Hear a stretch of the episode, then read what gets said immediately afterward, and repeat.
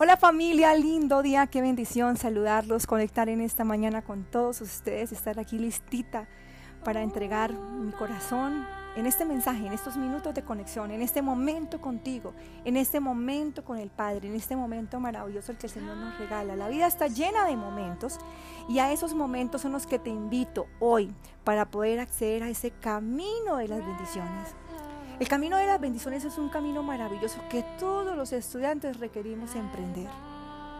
En el momento que realmente estemos dispuestos a seguir el llamado de nuestro corazón, ese camino se va a revelar. Sin embargo, todos, como cualquier ser en el camino, debe construirse paso a paso. Se revela cuando estamos listos, ¿verdad? Sin embargo, tengo que disponerme sencillamente a abrir, a crear esos, esos cimientos sólidos, abrir el corazón para sopesar las tempestades que lo pudieran afectar en cualquier momento. Y podríamos preguntarnos, ¿qué se requiere para acceder a ese camino de bendiciones? Porque nos hablan de muchas herramientas, sin embargo muchas veces tampoco nos las dan. Bueno, porque eh, muy seguramente el mensaje muchas veces no da para expandirnos tanto en la información. Sin embargo, en este podcast, sí, en estos minutos de conexión, esa es la intención. Todos deseamos un camino de bendición, eso es indiscutible, sin embargo, no accionamos. Y para que sea un camino de bendición y que se manifieste en nuestra vida, requerimos tomar acción. ¿Y cómo vamos a tomar acción? El primer paso es el entrenamiento diario, es decir, crear hábitos positivos de observación, donde estoy atento a mi comunicación interna, esa que es conmigo mismo, desde que me levanto hasta que me acuesto, de forma inalterable. Esa es la verdadera maestría, esa es la verdadera automaestría del ser. Esa es la que realmente cambia de hábito al ser. El trabajo diario, cuando yo me dispongo a trabajarla constantemente, hasta formarla un estilo de vida. Se vuelve un estilo de vida y por eso se llama que cambiamos de hábito, cuando realmente cambiamos el, el hábito, el, el traje con el que hemos venido de alguna forma eh, moviéndonos por el mundo.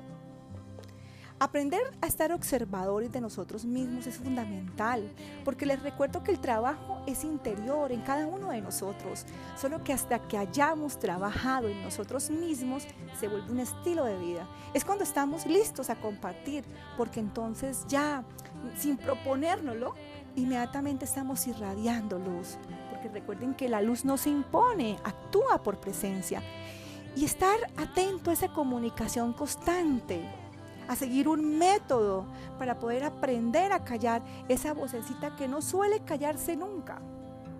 ¿O no te pasa que no la puedes silenciar nunca?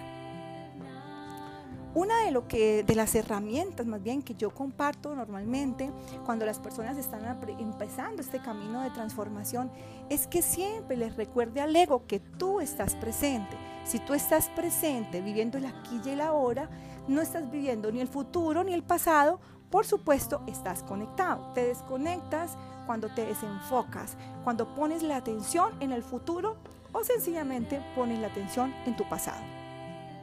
Y para ustedes pueden usar un ejemplo. Cuando tú le dices al ego, vamos a colocar un ejemplo, cuando el ego te dice, no, tú no lo vas a lograr, no lo vas a conseguir, qué aburrimiento de día, qué trabajo tan desagradable, estás en conflicto con todo el mundo, tú le puedes decir al ego, gracias por compartir. Con el ego no se pelea, con el ego se trasciende en la medida que tú no conectas con él. Lo escuchas, sin embargo le recuerdas a él que tú tienes el mando de tu cuerpo de tu ser.